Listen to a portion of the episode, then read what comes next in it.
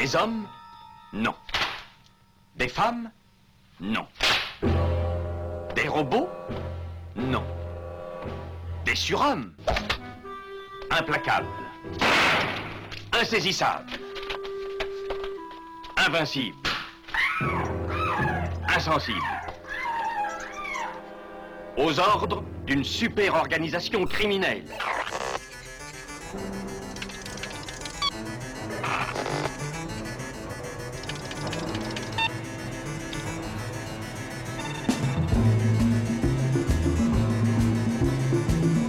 Impossible Rien n'est impossible pour... Culture prohibée.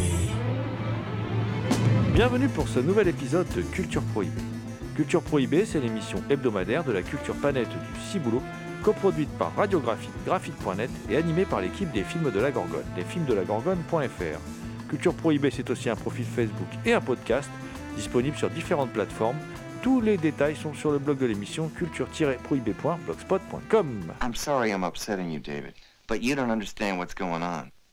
I understand, all right. You're one of the undead, and I'm a werewolf.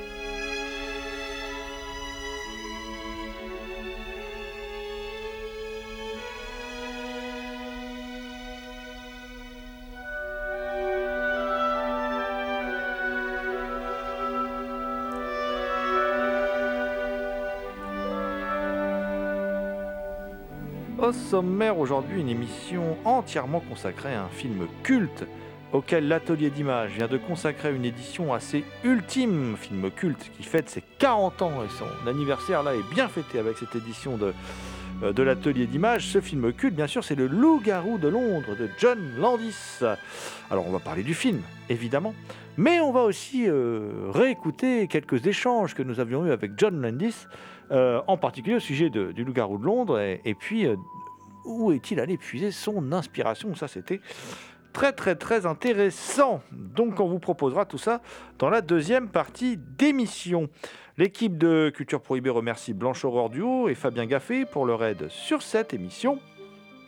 Et pour causer lycanthrope, ah, je suis entouré de deux, de deux sacrés bestiaux. Alors je vais bien sûr parler de Damien Demey, alias la bête noire de Compiègne, un archéologue animal en quête de cultures souterraines et oubliées. Bonjour Damien. Salutations à toutes les entités conscientes qui nous écoutent. Je veux également causer de celui que tout le monde craint en Picardie, le fameux loup-garou Picard, évidemment, Thomas Roland. Euh, Thomas Roland, qui est, accessoirement, il est co-rédacteur en chef de Prime Cut, et accessoirement, il enregistre aussi l'émission à l'écoute du cinéma, et tout cela est diffusé sur RCA. Euh, je lui dis, un peu apeuré tout de même, de peur qu'il sorte ses griffes, puis surtout c'est la pleine lune. Salut Thomas. Salut euh, chers collègues de Prime Cut euh, GG et salut Damien et bien évidemment euh, salut à toutes. Cette émission est réalisée en partenariat avec Prime Cut, nouvelle revue de cinéma éditée par The Ecstasy of Film, qui s'est fixé pour objectif de défendre les cinéastes mal aimés. Afin de vous encourager à découvrir ce nouveau MOOC, nous vous invitons, lors de chaque épisode de Culture Prohibée, à rencontrer un de ses membres. Cette semaine, c'est Sébastien Guéraud qui s'y colle. Alors Sébastien Guéraud, pouvez-vous vous présenter à nos auditeurs? Je suis enseignant cinéma et écrivain. Du coup, là, je suis l'auteur euh, avec Maxime Lachaud du livre Reflet dans un œil mort qui était sorti il y a une dizaine d'années maintenant, qui était le premier livre français consacré au cinéma mondo. J'ai ensuite euh, publié en 2015 euh, un livre qui s'appelle Joe D'Amato, le réalisateur fantôme, hein, qui était le, le livre ben, donc, publié chez Artus, qui était donc, comme son titre l'indique, consacré à Joe D'Amato, donc le réalisateur de Anthropophagus, Blue Holocaust, qui avait fait, donc, qui a alterné, euh, enfin, qui a, qui a pratiqué un petit peu tous les genres dans le cinéma bis italien. Et, euh, dans, le, enfin, dans la même tranche, euh, enfin, la même année, j'avais, j'avais publié donc mon, premier roman, qui s'appelle Camera Obscura, qui est, euh, qui était en fait une, une extension un petit peu de, de, de pas mal d'idées que j'essayais de développer dans mes, dans mes, dans mes essais. J'ai publié ensuite un deuxième roman qui s'appelle Galerie Noire, qui est sorti aux éditions Rivière Blanche en 2019. Et je prépare actuellement euh, plusieurs, euh, plusieurs livres, puisqu'il y, a, euh, y a donc un essai sur Jimmy G. Ballard qui va sortir à la fin de l'année, un, recueil de nouvelles donc qui s'appelle Saignement qui va sortir aux éditions Rivière Blanche. Il y a euh, un, essai sur lequel je travaille depuis plusieurs années qui s'appelle Apocalypse Film, qui est, une histoire du cinéma à travers ses pires catastrophes. Et euh, pour finir, il y a la réédition de Reflet dans un œil mort, sur lequel avec Maxime on travaille euh, d'arrache-pied, en espérant que vous ne serez pas déçus. Donc, voilà, c'est un peu mes activités. Bon, après pa- parallèlement, j'ai collaboré aussi à pas mal de d'éditions donc de DVD. Donc là, cet été, il y a eu le, Crash de David Cronenberg qui est sorti, pour lequel j'avais rédigé une partie du livret. J'avais fait l'an dernier, euh, ou il y a deux ans, les bêtes féroces attaquent pour euh, Ecstasy of Film. Et voilà, donc euh, donc c'est des petites, euh, donc j'avais fait des petites des petites capsules comme ça, fait des, bonus des bonus DVD. Donc voilà, et euh, donc et là je suis sur Prime Cut euh, sur le prochain, enfin le premier numéro consacré à Michael Winner. Justement, bah, pouvez-vous nous, présenter votre travail au sein de Prime Cut? Euh, alors en fait, du coup, ben, Prime Cut m'avait co- m'avait contacté il y a il y a quelque temps. euh, donc euh, au sujet donc d'un dossier sur Michael Winner. Alors évidemment, j'étais très content parce que j'aime beaucoup ce cinéaste. Et, et surtout, c'est que c'est vrai que c'est un cinéaste qui commence à peine à être redécouvert, je dirais. C'est un cinéaste qui a été assez mal aimé pendant très longtemps. Et donc du coup, ben, évidemment, j'étais très content. J'avais du coup j'avais euh, j'avais fait deux textes, euh, l'un sur euh, la figure du mentor dans le cinéma de Michael Winner, puisque c'est un cinéaste, euh, bon, comme, comme chacun sait, assez misanthrope, assez cynique. Et, euh, donc je voulais un peu travailler sur une figure récurrente un petit peu de son cinéma, qui est la figure du père euh, toxique, du mentor maléfique. Et j'avais fait un autre texte sur un sujet un peu plus, un peu, plus obscur, et puisqu'il s'agit, en fait, euh, je voulais euh, aborder le, un film expérimental qui était sorti dans les années 70, qui s'appelle The, Politics of Perception, de Nick Tougas, euh, qui était une, en fait une, destruction en fait du film Le Flingueur de Michael Winner. Je fais une petite chronique musicale aussi sur le, la BO de Gilles Mellet pour le film euh, La Sentinelle des Maudits, The Sentinelle donc. Donc voilà, et donc parce que ça aussi c'est un petit de mes de mes hobbies, c'est les les BO de films, donc j'aime beaucoup les collectionner et écrire des chroniques dessus. Donc euh, donc voilà, c'est un peu mon, mon travail pour pour euh, Prime Cut. Si vous ne l'avez pas encore fait, nous vous rappelons que pour souscrire à cette revue, il vous suffit de vous rendre sur the-ecstasy-off-film au pluriel.com ou de l'acheter chez votre libraire. Lee Marvin, Gene Hackman. Together their murder in Prime Cut. Le Loup-garou de Londres, un American Werewolf in London, une coproduction entre le Royaume-Uni et les États-Unis, un film sorti en 1981, un film qui a fait date, alors euh, un film de John Landis, un film, un film que bon, tout, le monde connaît, mais on va, on va résumer. Alors il est avec Frank Oz, David Naughton, la belle Jenny Agutter, avec Griffin Dune, il y a la musique d'Elmer Bernstein aussi qui est, qui est- très très connue. Euh, ce film culte hein, euh, qui fête ses 40 ans, euh, l'éditeur L'Atelier d'Images a, décidé de, de, lui rendre, de lui rendre hommage à travers une édition tr- très impressionnante. Elle comprend un disque UHD. C'est la première fois que le film est dispo en UHD. hein. Euh, un Blu-ray euh, HD avec un nouveau master 4K. Euh, en supplément, on a des commentaires audio des acteurs David Naughton et Griffin Dune. Alors, on apprenait Garde à la Lune, les coulisses du tournage, entretien avec John Landis et Rick Baker. J'ai marché avec un loup-garou, gros plan sur la technique. Il y a un bêtisier, il y a des storyboards, enfin, il y a tout ça. Euh, et puis, encore plein de choses. On ne peut pas tout vous citer. Euh, voilà, il y a la, la filiation avec la Universal, qui est analysée. Il y a une interview de, John Landis très intéressante. Il y a plein, plein, plein, plein, plein de choses. Euh, il y a aussi un très bon module où Philippe Gage s'exprime sur ce monstre du cinéma américain qui se retrouve en Angleterre. Ça, c'est très, très intéressant. Mais nous, on va surtout. Alors, puis il y a aussi un, un- ah superbe livret de 56 pages sur la création du film euh, avec l'interview exclusive de Rick Baker paru dans le magazine SFX. Alors, euh, puis après, il y a des choses, des affiches, des sous-bocs, des goodies en tout genre. Voilà. En tout cas, l'éditeur rend hommage à ce film. euh, de manière, comment dire, très très réussie. hein. C'est un, un bien bel objet, c'est un, un bien beau coffret. Et le Loup-garou de Londres, qui était déjà été bien servi d'ailleurs en DVD, il y avait déjà eu des belles éditions, mais alors là vraiment c'est l'édition assez ultime, hein. c'est une édition prestige. Et euh, bah, le film le vaut bien, on va dire, voilà, le, film le vaut bien. Alors que- qu'est- qu'est-ce que ça raconte euh, le film pour ceux qui ne l'auraient pas vu? C'est deux jeunes routards américains, donc interprétés par David Norton et Griffin Dune, euh, qui se lancent dans un voyage en Europe de plusieurs mois. Et ils se retrouvent à un moment au beau milieu d'une campagne anglaise désolée. Et puis on les prévient, important, hein, dire attention à la lune, euh, n'allez pas dans la lande et tout ça. Mais bon, ah bah mais quand on est jeune, on est un peu dingue. Et on y va, on y va. Et là, euh, tout à coup, ils entendent un hurlement terrifiant. Et ce n'est pas, non, ce n'est pas Thomas Roland. C'est un, c'est un autre loup-garou. Et il y a un des deux loustiques qui va se faire mordre. Et puis ça va, ça, ça va pas très bien se passer, quoi. Ça va pas très bien se passer. Et le film euh, va rester culte pour diverses raisons, entre autres une, transformation signée Rick Baker, euh, et puis très bien réalisée par John Landis aussi, il faut le dire. Voilà, avec la complicité de Rick Baker, qui fait que pour la première fois, on a l'impression de voir réellement une transformation en loup-garou, avec des effets spéciaux mécaniques très très impressionnants. Et qui font toujours la nique aujourd'hui à pas mal de, euh, d'effets spéciaux en animatronique, euh, enfin voilà, qui, ont toujours très très belle allure, très fière allure aujourd'hui. Euh, cette séquence qui est vraiment culte. hein. Mais le film, ce n'est pas que ça. Souvent vendu comme une comédie, en fait, c'est aussi un vrai film d'horreur avec un côté tragique, avec très, très romantique aussi. Enfin bref, Thomas, c'est c'est un, un- un vrai grand film. Pour moi, dans mon top euh, 3 des films de loup-garou, il, il arrive quand même numéro 2 derrière Hurlement, qui est un petit que je trouve génialissime. Mais celui-là, il est numéro 2. Pour moi, c'est le deuxième meilleur film de loup-garou de tous les temps. C'est c'est déjà pas mal quand même. Les miracles, ça arrive. Je suis d'accord avec toi, GG. je me suis précipité sur cette édition euh, Blu-ray euh, du Loup-garou de Londres. Ce que j'aime beaucoup, moi, dans le film, c'est que on- a vraiment l'impression d'être dans la lande anglaise, on a vraiment l'impression d'être à Londres. Il arrive à capter cette atmosphère, l'ambiance euh, qu'on peut trouver en Angleterre. Alors j'aime beaucoup le début qui se passe dans la langue anglaise, dans ce petit village paumé, euh, et notamment le passage dans le pub, qui est quand même assez court, mais qui est quand même, quelque part, il est hilarant. Parce qu'on a vraiment, a vraiment l'ambiance du pub, les mecs qui jouent aux fléchettes, qui boivent de la bière, qui jouent aux échecs.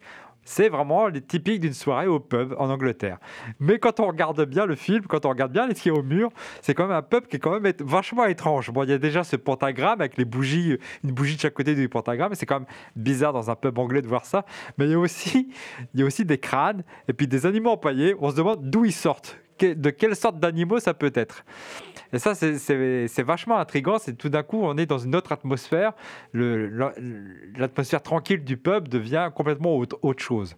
Et aussi, ce que j'aime, euh, après dans le reste du film, on, vraiment visite Londres, Enfin, pas tout Londres, hein, mais on voit le, le, métro londonien, The Tube, euh, les bords de la Tamise. On a vraiment l'impression d'être à- à Londres. Et il arrive à capter ça, notamment à Piccadilly. Et ce que j'avais, euh, ce que j'avais jamais noté, pourtant j'ai vu le film en, en pellicule en salle grâce au festival du film d'Amiens. C'est quand même vachement gore en fait, c'est vachement violent. La, la fin, il y a quand même des, morts complètement gratuites. Et euh, j'étais étonné de. Je l'ai redécouvert là en Blu-ray, j'ai vu un autre film. Et c'est aussi un film. Alors je pense que. De toute façon, euh, je ne sais pas s'il en parle dans l'interview, je m'en souviens plus. Mais John Landis, visiblement, King Kong, ça l'a frappé. quoi. Parce que déjà, Schlock, c'est déjà une variation de King Kong. Mais là, pour moi, le loup-garou de Londres, c'est aussi euh, une autre, encore une autre variation de King Kong. C'est La Belle et la Bête. Et ça se termine, ça se termine pareil, quasiment, que King Kong, ou même, euh, Schlock, qui est son, premier long métrage, euh, complètement, complètement dingue. Je vais rester avec toi dans le bar euh, Thomas pour parler de quelques éléments qui, s'y trouvent. C'est vrai que c'est un bar qui fait vraiment euh, typiquement euh, comment on l'i- l'imagine de du bar, euh, enfin du pub anglais avec parmi les éléments étranges, il y a le titre même de ce pub qui est perdu dans la campagne qui s'appelle The Slaughtered Lamb, l'agneau massacré, littéralement, avec une ambiance double justement qui se crée avec euh, ce qu'on retrouve finalement dans ce que faisait la Hammer, c'est-à-dire euh, finalement c'est euh, paysans qui sont montrés comme des gens froids et durs au moment où ils rentrent, tout le monde les regarde, la blague qui fait rire tout le monde et on se dit ah finalement ils sont sympas et et la question justement euh, qui refroidit immédiatement l'ambiance. C'est vrai que le film joue énormément sur ce côté à la fois drôle et horrifique sans que l'un en fait euh, ne s'en prenne l'autre. Même au niveau de la transformation dont on parlait, alors qu'il se transforme, on a un plan sur une figurine de Mickey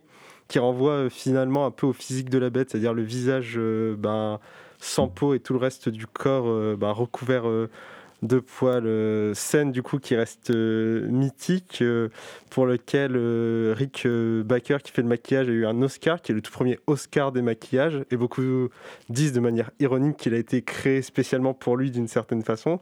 C'est un film qui a beaucoup d'éléments, bah, comme je vais dire, liés à la meurtre, des éléments gothiques gothique, voire euh, presque euh, qui tient du romantisme littéraire. Et j'y pense notamment par le fait que, alors on peut l'interpréter de différentes manières, mais le fait que le héros revoit son ami qui est mort et qui le poursuit un peu constamment euh, à l'avance, lui annonçant les malheurs qui va lui arriver, et le fait qu'il voit les différentes personnes finalement qui sont mortes autour. Pour moi, j'y retrouve un peu l'œil que décrit Victor Hugo dans son poème La conscience. Finalement, cette idée qu'il est poursuivi par ses actes qui me mènera euh, d'une certaine façon jusqu'à la fin du film.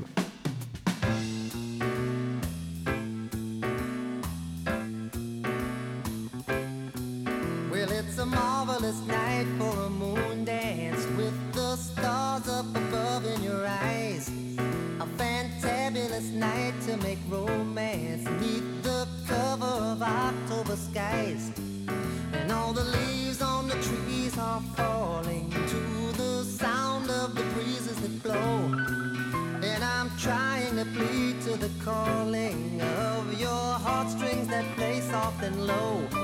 You know the night's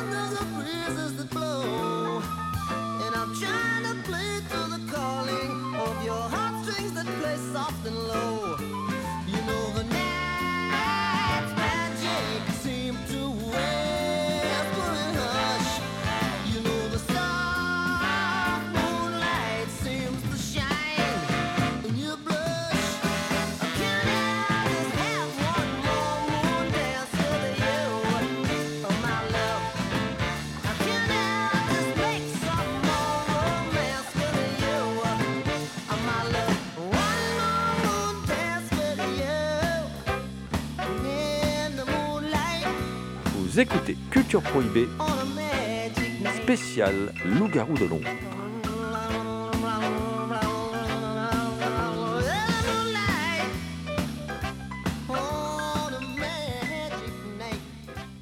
Alors oui, les, les amis, vous avez raison.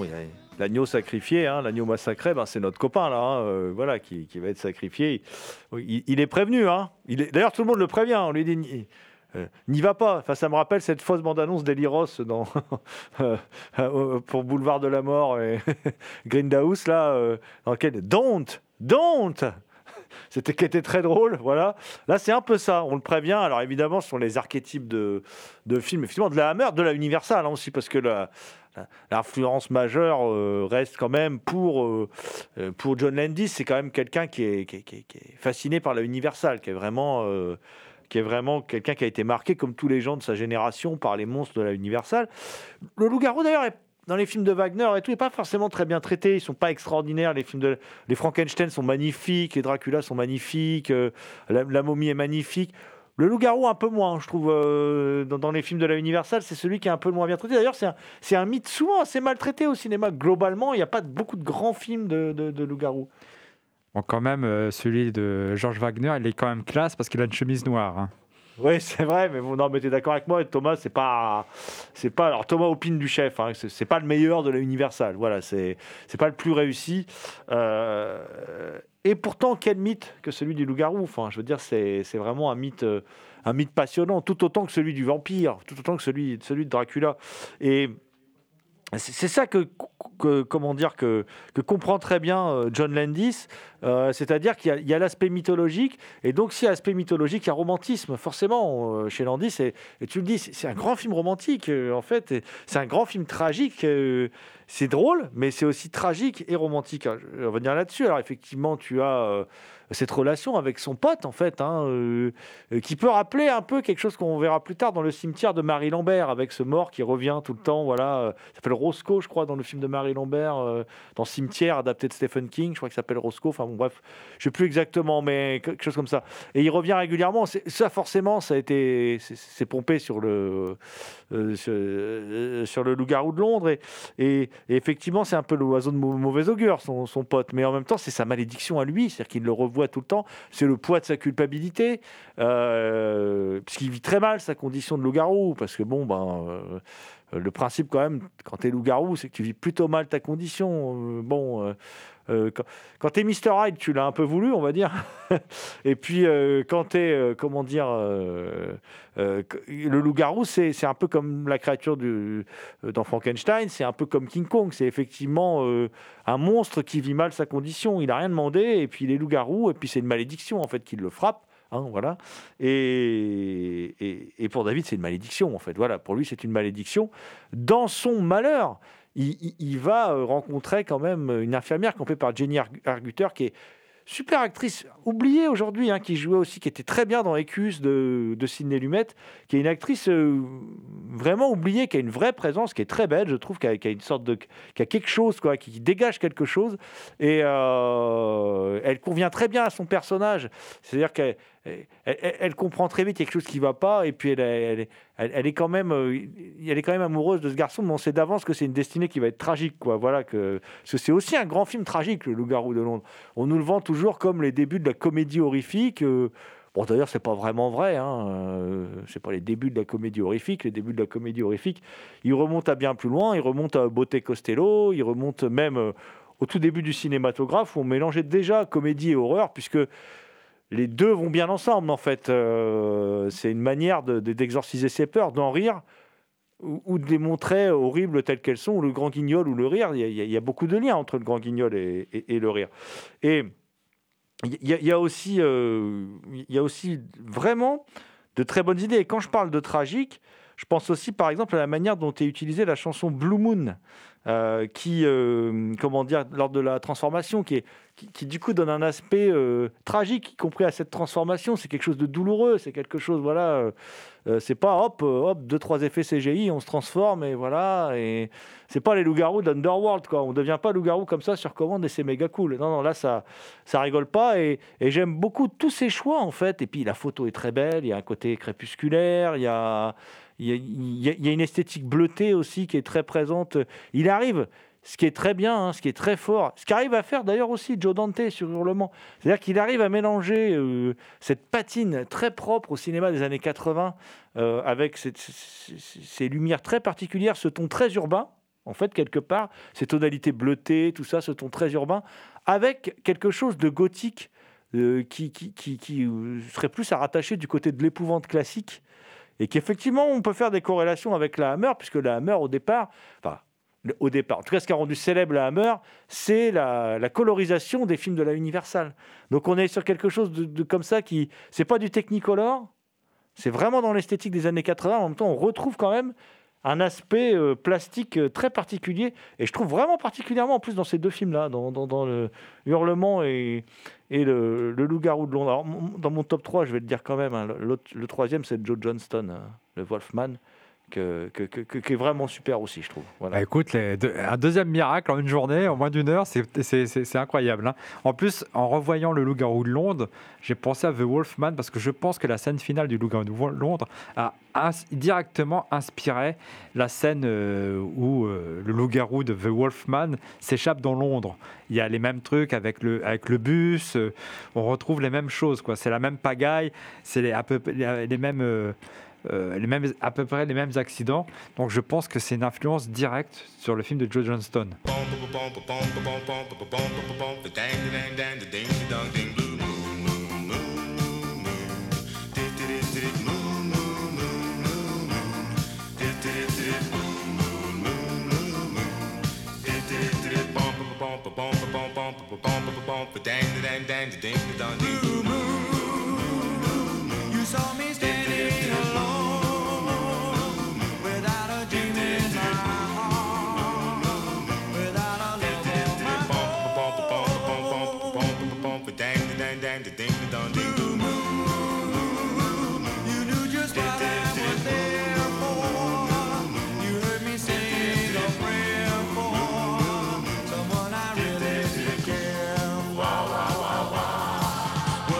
Suddenly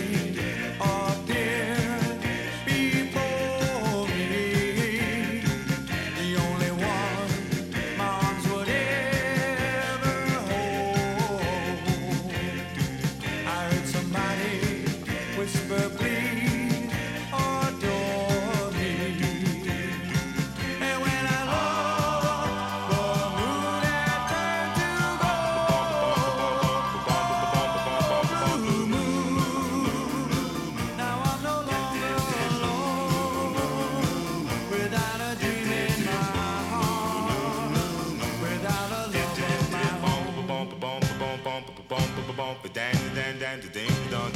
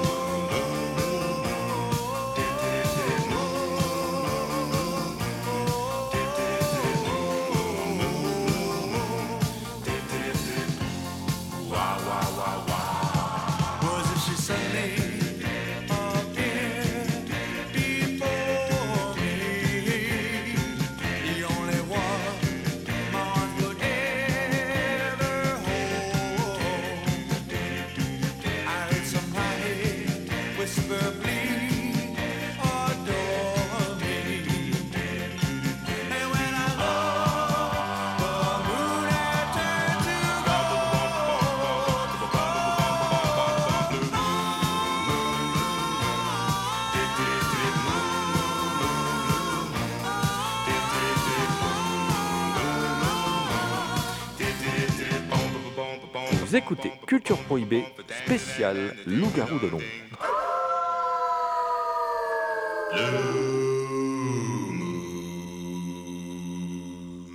Il y a quelque chose qui travaille euh, euh, Landis, c'est euh, c'est la judaïté de son personnage. Parce qu'il y a cette scène de cauchemar avec des, des loups-garous nazis.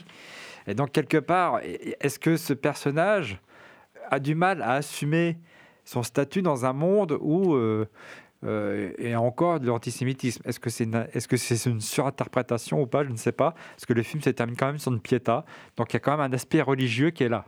C'est vrai, bon, je, voulais en parler, mais ces séquences oniriques sont, assez impressionnantes aussi, euh, assez délirantes en fin de compte, hein, et euh, donnent là aussi une patine toute particulière. Je parlais tout à l'heure de cette patine très particulière, à la fois très années 80 et puis très Hammer film, très Universal en même temps. Voilà. Vraiment, c'est un film avec euh, complètement unique. En fait, je, je- je- pense que on ne prendrait plus autant de risques narratifs aujourd'hui pour faire euh, euh, pour faire un film parce que c'est un film gonflé en fin de compte. hein. Quand on regarde bien, c'est c'est assez gonflé et puis en plus c'est un film assez dramatique. Enfin, il y a, a- a pas d'échappatoire pour le pour le héros. Pour rompre la malédiction, c'est très compliqué quoi. Son histoire d'amour est impossible, tout ça. Enfin, c'est c'est- bien sûr, c'est drôle, mais c'est pas que drôle. C'est assez, intéressant. Moi, je, trouve en plus que c'est, je sais pas si c'est le meilleur film de John Landis, mais c'est un de ses tout meilleurs. En tout cas, il est, euh, il est au sommet de, son talent quand même à ce moment-là. La scène onirique euh, qu'on a, euh, celle avec les nazis, est assez particulière. Et en fait, ça retombe un peu sur, à mon avis, ce dont on parle depuis tout à l'heure, qui est l'idée du monstre, également du traumatisme auquel il est lié, euh, que ce soit justement la souffrance physique euh, qu'il exerce euh, dans ces scènes de transformation, ou que ce soit le traumatisme qui revient le hanter sous forme de son meilleur ami. On, parle, on a aussi parlé des films que ça avait inspiré, et je me demande si en fait... la façon dont le loup-garou traumatisme à la fois le corps et son esprit ne se retrouve pas du coup dans une saga beaucoup plus connue et contemporaine mais qui utilise quand même la figure du loup-garou qui est euh, la saga Harry Potter où justement le loup-garou est utilisé en tant que métaphore des maladies sexuelles qui se transmettent. Et d'une certaine façon euh, je sais que c'est beaucoup extrapolé mais le fait que justement euh, la malédiction du loup-garou l'empêche d'avoir une relation saine avec son ami et que au fur et à mesure euh, bah, cette souffrance s'exprime sur son corps et de la façon dont ses relations sont tissées, je, me, je me demande si c'est pas un élément justement qui a permis la création euh, de ce personnage dans cette euh, série.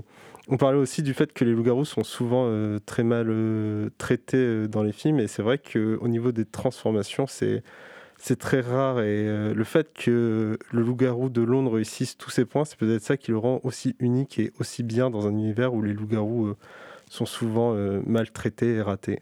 Euh, je, pense, je pense aussi que ce qui rend le film particulièrement réussi, c'est sa richesse thématique. Enfin, Thomas euh, parlait, euh, parlait de la, la judéité du personnage. euh, c'est présent, c'est indéniable dans le film. euh, et oui. Judéité, j'y j'y pense là qu'on peut peut-être rapprocher au juif errant, vu que c'est un personnage qui est qui est qui n'est pas chez lui, c'est un Américain en Angleterre, avec le fait qu'il se balade dans la lande avec son pote.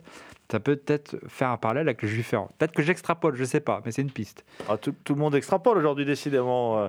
Non, non, mais après, oui, il y y y a une richesse. J'ai déjà dit, hein, il y a la comédie, il y a le tragique, il y a des références, mais pas trop. On n'est pas dans le film méta non plus. Voilà. Euh, c'est un film très rythmé, il se passe beaucoup de choses. Euh, et puis, il y a la confrontation, un moment aussi, euh, comment dire, il confronte le mal au mal réel. Euh, pas le mal, euh, le mal MAL, hein. le mal au mal réel. C'est vrai que ce cette scène onirique et ce loup-garou nazi, il nous rappelle que euh, le mal existe, mais c'est pas un loup-garou. Ce qui- te choque plus, c'est pas de voir un loup-garou, c'est de voir un loup-garou nazi. C'est le, voilà, le, nazisme, ça c'est le mal. C'est pas le loup-garou, le mal. Le, loup-garou, c'est une malédiction. Donc ça, c'est vachement intéressant aussi quand on réfléchit bien à ce que ça dit, à ce que ça, à ce que ça implique. Et ces analogies, toutes ces richesses thématiques. Faut, faut que c'est un film en fait dont on parle 40 ans plus tard et on s'émerveille toujours de ce film et il marche toujours ce film. Enfin, il, fonctionne toujours, euh, tout comme Hurlement fonctionne toujours d'ailleurs sur le public. euh, euh, malgré effectivement des effets spéciaux qui datent d'un autre temps et tout ça. Bon, là, ils sont quand même particulièrement réussis, hein, quand même, malgré tout. Euh, parce que le film raconte plein de choses. Il raconte autre chose. Et, c'est un film protéiforme qui est réussi. Enfin, je sais pas, à l'époque, euh, à l'époque, Landis marche sur l'eau. Enfin, il, vient de faire les Blues. Il a jamais fait de film fantastique avant. Par contre, il a un amour du fantastique qui, voilà, qui est extraordinaire. C'est un, il a d'ailleurs écrit un, très bon bouquin sur les, euh, sur, les monstres du, bestiaire fantastique. Il porte tout ça. Et par- tu parlais du King Kong, évidemment. Enfin voilà. Et tout ça, c'est, il porte tout ça, il arrive bien à digérer ses influences et il marche sur l'eau, c'est clair. Il vient de faire les Blues Brothers, après il fera euh, un fauteuil pour deux. C'est le roi du monde à l'époque, John Landis. Euh, voilà, personne va aller contester ce que fait John Landis, même si la critique est pas très tendre avec lui. hein. mais par contre, le public lui rend bien. Enfin voilà, il- ces films rencontrent un, très fort, euh, un très fort succès public. Bon, vous avez compris, on pourrait parler très longtemps de ce film qu'on aime beaucoup. Euh, D'ailleurs, on parle souvent des loups-garous dans cette émission. En fait, je me rends compte, c'est peut-être parce qu'on en a un à notre table. hein, voilà. Euh, mais ce que je vous propose, alors, c'est d'aller à la rencontre de John Landis. Alors, John Landis, on l'avait rencontré lors de sa venue au Festival international du film d'Amiens il y a quelques années. Donc, tout de suite, John Landis au micro de Culture Prohibée.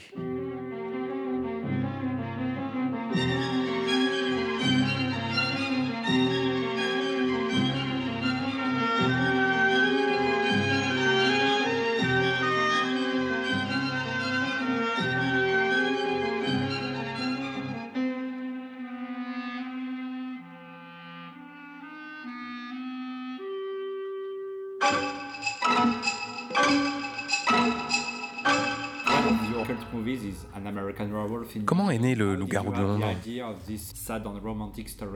So I'm in Yugoslavia, I'm 18, and I was going from Novi Sad to Umag. It's one road straight. Je suis en Yougoslavie, j'ai 18 ans et j'étais sur une longue route qui allait de Novi Sad à Umag. À cette époque, il y avait 10 000 voitures dans tout le pays. Nous étions donc sur cette route toute droite de 100 miles de long et soudainement on s'arrête. And there, suddenly we stop. And the driver was a, a, Yugos- a Yugoslav named Sir, uh, Sasha. And Sasha was 30, I was 18, and he was very educated. He spoke Le English. chauffeur était yougoslave, s'appelait Sacha et était très instruit. Il parlait français, anglais, espagnol, italien, il était vraiment très intelligent. And we stop the car, and he, he gets out and he comes back laughing. He says, Look at this. Il sort et il revient en riant, me dit de jeter un œil. Il y avait une route qui traversait celle sur laquelle nous étions.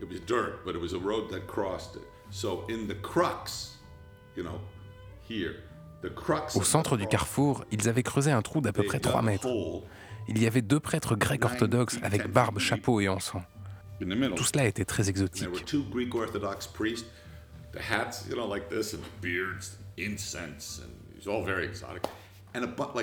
Were two Greek Orthodox priests, the hats, you know, like this, and beards, incense, and it was all very exotic. And a bu- like 30 gypsies. And the gy- I'd never seen Et il y avait aux alentours une trentaine de gitans.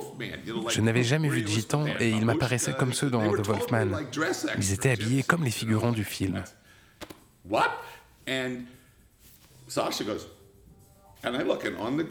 Sur le sol, il y avait un homme mort enveloppé d'un linceul qui était lui-même enveloppé de guirlandes d'ail et de shroud Mais que se passait-il? And rosary. What the fuck? What's going on?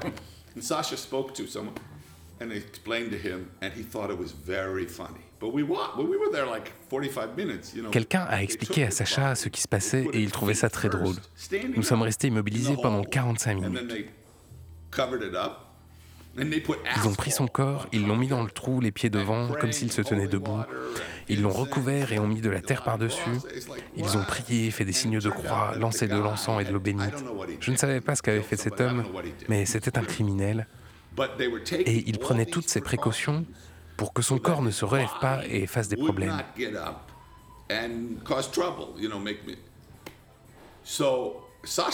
Alors que Sacha trouvait ça très drôle, j'ai dit comme un zombie.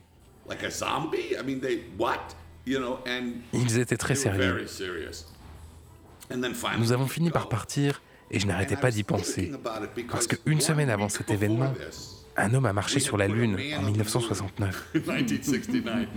and these people are talking about Et ces gens parlaient de morts vivants. Je me disais, c'est dingue. J'y ai pensé toute la nuit. really thought about it that night. I Je was voyais faire un raccord sur le carrefour avec la caméra qui descend vers le trou. On entend crrr, crrr, et les doigts sortent de terre. crack and fingers come out and he comes out like how would I react to Comment réagirais-je devant ça? You're smiling. Vous souriez parce que c'est Because drôle it's funny. It's ridiculous. et étrange. But people Parce que c'est marrant, c'est ridicule. Pourtant, des gens instruits et modernes réagissent aux choses étranges avec humour. Je vous donne un exemple. You go to a movie tonight. Vous allez au and you cinéma et vous aimez le film. Et vous sortez de la salle. Vous marchez dans la rue et votre ami dit ⁇ Regarde, regarde !⁇. Et vous voyez un homme de l'autre côté de la rue, plus d'un mètre 80, très grand, avec du maquillage blanc, du rouge à lèvres. Ses cheveux sont lissés et il a une cape. Il marche comme ça, vous riez. Il vient droit face à vous et il vous dit ⁇ Je veux boire votre sang !⁇ drink your blood. Alors vous riez. Il vous attaque, vous met par terre et déchire votre gorge avec ses dents. Vous avez mal, vous avez peur, vous mourrez. Mais vous n'avez pas envisagé qu'il est un vampire qui est revenu de parmi les morts pour boire votre sang. La réaction de la personne instruite est d'en rire, Parce qu'elle sait que le supernaturel n'existe pas.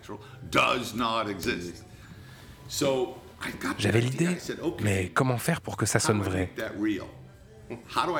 Comment traiter le ridicule pour que ça fasse vrai C'est pour ça que je pense que les deux plus grands films fantastiques de tous les temps sont Le Magicien d'Oz et L'Exorciste. Ils sont très différents, mais tous les deux créent des univers auxquels on adhère de façon différente. Le Magicien d'Oz est très théâtral. On peut voir les murs peints, mais cela n'a pas d'importance. Quand j'ai vu L'Exorciste, j'étais avec Jim O'Rourke et George Folsey. J'ai grandi en tant que juif libéral ou ce que l'on appelle un juif laïque. Jim et George sont tous deux des enfants de catholiques. Ils viennent de cette culture tous les deux. They'd both been altar boys, you know. We watched the movie. Scared Nous avons regardé le film, avons eu une sacrée trouille et nous sommes allés boire un café, nous avons parlé, parlé, parlé et nous sommes rentrés chez nous. Je me couche, je ronfle. Alors que George et Jim ont eu des cauchemars pendant une semaine parce qu'ils avaient été conditionnés avec la figure de Satan. me, Moi, je ne crois pas en Satan. Je ne crois pas en Jésus-Christ, mais je ne crois pas non plus au diable. Je pense que le diable est la plus grande excuse jamais trouvée. Comme ça, les gens peuvent dire ce n'était pas moi, le diable m'a poussé à le faire. C'est une excuse pour tout et n'importe quoi.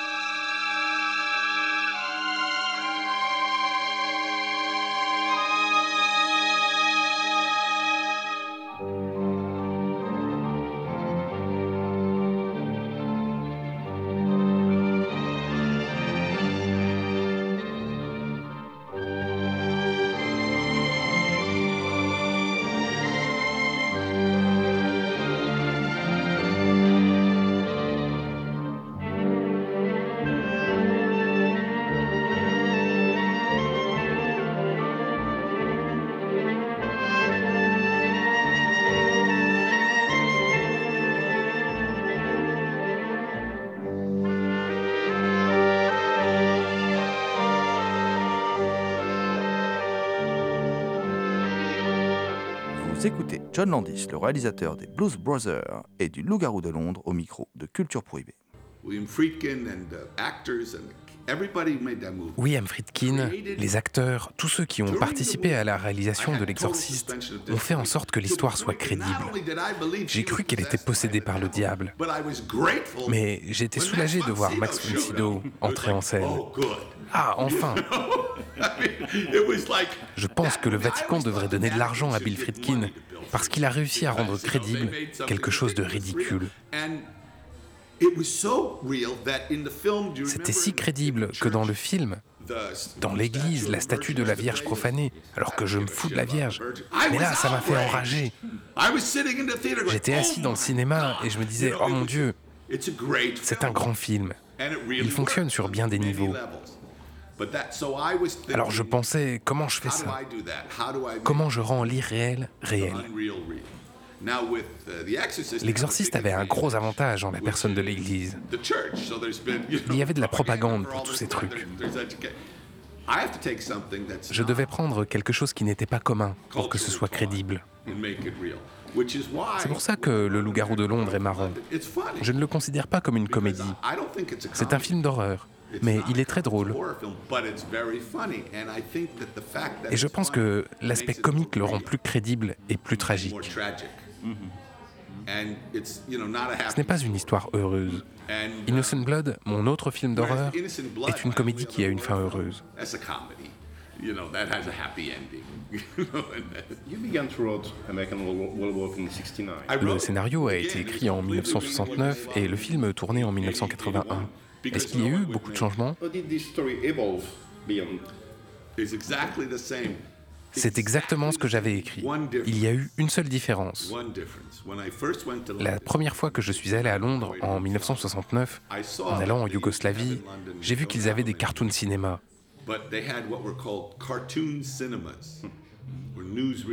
C'était de petits cinémas à Piccadilly, à Victoria Station, Hyde Park Corner, Trafalgar Square. Victoria Station. There was one on Hyde Park Corner. There was one near Trafalgar Square. And it, Ils permettaient aux parents qui partaient faire des courses d'y déposer leurs enfants. Ils projetaient des dessins animés. Quand j'y suis retourné en 1975, je bossais sur un James Bond. J'y allais souvent car ils projetaient de superbes copies de films de Chuck Jones, de Tex Avery. beautiful prints of Chuck Jones and Bob Clampett, and you know they showed great Tex Avery, all these great cartoons and beautiful prints. So I would go. They all thought I was crazy. Ça les rendait dingues sur le James Bond. So when I wrote with the script, Maintenant, ce sont des magasins Gap. Quand le personnage allait au cinéma dans le scénario, il allait voir Bip Bip et le coyote avec des enfants. They're showing a Roadrunner cartoon, and the people watching are children. Je pensais que ça allait être vraiment horrible. Um, but Seulement, quand je suis revenu en 1981 pour réaliser le film, c'était devenu un cinéma porno. Voilà pourquoi il se retrouve dans un cinéma porno. so that's why it's Sinon, le reste, c'est exactement comme j'avais écrit. Simon Pegg a déclaré à notre micro que la Ice Cream Trilogy n'aurait pas existé sans le loup-garou de Londres. Qu'en pensez-vous? Okay, great. I have- Super I have a lot of J'ai beaucoup de respect. pour Simon Pegg et Edgar Wright. Je pense qu'ils sont très intelligents. And Edgar Wright is a wonderful director. Edgar Wright est un merveilleux réalisateur. Encore une fois, quand vous demandez à quelqu'un quel est son film préféré, il est capable de vous dire où il l'a vu, comment, dans quel cinéma, avec qui il était, parce que c'est une expérience émotionnelle.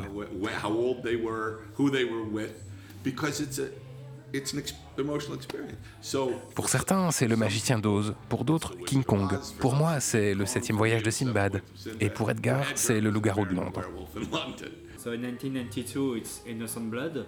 En 1992, vous signez Innocent Blood. Comme le loup-garou de Londres, il s'agit d'une relecture du mythe du vampire. It's, it's a little different. C'est un peu différent parce que c'est une comédie. Le loup-garou de Londres, c'est sérieux, alors que Innocent Blood ne l'est pas tant que ça. C'est votre autre film d'horreur? Oui, c'est mon autre film d'horreur. Malgré la qualité du film, la réception par les critiques est mitigée. Oh Ah non, tous mes films aux États-Unis, tous mes films, à l'exception de Un fauteuil pour deux. No? Même Un prince à New York a été mal reçu. Les critiques ne m'aiment pas aux États-Unis. And the critics, La critique, c'est une mode. C'est intéressant parce que les mêmes critiques qui ont chié sur le film, vous attendez 10 ans et ils le considèrent comme un classique. wait 10 years, and now the movies are classic. Vous écoutez John Landis.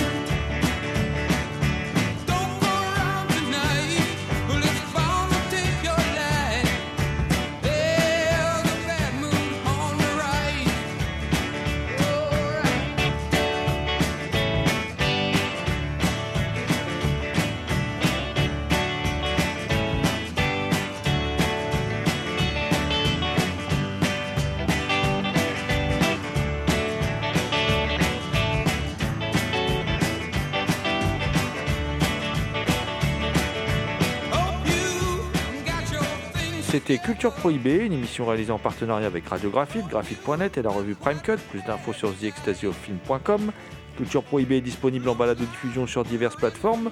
Toutes les réponses à vos questions sont sur le profil Facebook et le blog de l'émission culture-prohibée.blogspot.com. Culture Prohibée était une émission préparée et animée par votre serviteur Jérôme Potier, dit La Gorgone, assisté pour la programmation musicale d'Alexis, dit Admiral Lee. Une émission animée avec Damien Demey, dit La Bête Noire de Compiègne, Thomas Roland, dit Le Loup-Garou Picard, and the last but not the least. Je veux bien sûr parler de Léomania à la technique. Salut les gens, à la prochaine.